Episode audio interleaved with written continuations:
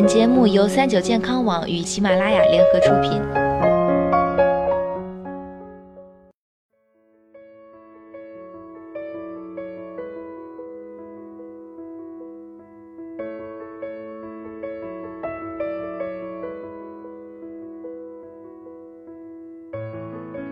嗨，大家好，欢迎收听今天的健康养生小讲堂，我是主播探探。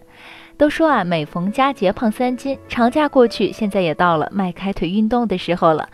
多运动啊，对人类的身体和精神健康都有好处。但是你知道吗？运动时间并不是越长越好，它也有上限的。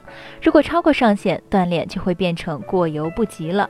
据英国《每日电讯报》报道，最新研究发现，过量运动的危害可能跟根本不运动一样大。科研人员分析发现，每周十四小时是个上限，超过十四小时的运动损害会越来越大。瑞士洛桑大学的研究人员对一千二百名年龄在十六至二十岁的男女进行了调查，记录他们二零零九年二月到二零一零年一月的运动习惯。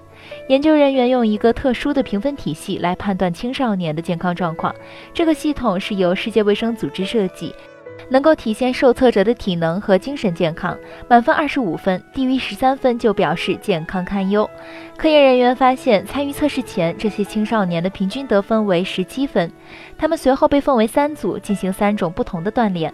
百分之三十五的低运动组每周做低于三点五小时的运动，百分之四十一点五的平均运动组做三点六至十点五小时的运动，百分之十八点五的高强度运动组做十点六至十七点五小时运动。百分之五的超高强度组做超过十七点五小时的运动。最后，科学家通过数据分析发现，只要每周运动时间不超过十四小时，运动越多，压力和焦虑程度就越低，信心和智力水平也会越高。然而，在受测者中，每周运动过量超过了十四小时的群体中，运动的受益会越来越低。这表明锻炼太多只有损害。科学家分析称，这可能是因为过量运动造成身体炎症，从而影响身体和精神健康。过往的研究已经证明这种情况的确存在。结果显示，无论运动多少或者运动过多，健康得分低于十三分的可能性都会翻倍。而每周运动十四小时的受测者，则是得分最高的群体。如果每周运动超过十七点五个小时，运动的所有好处都不复存在了。研究者认为，这个发现将有非常大的临床意义，可以帮助医生给青少年锻炼做出正确指导。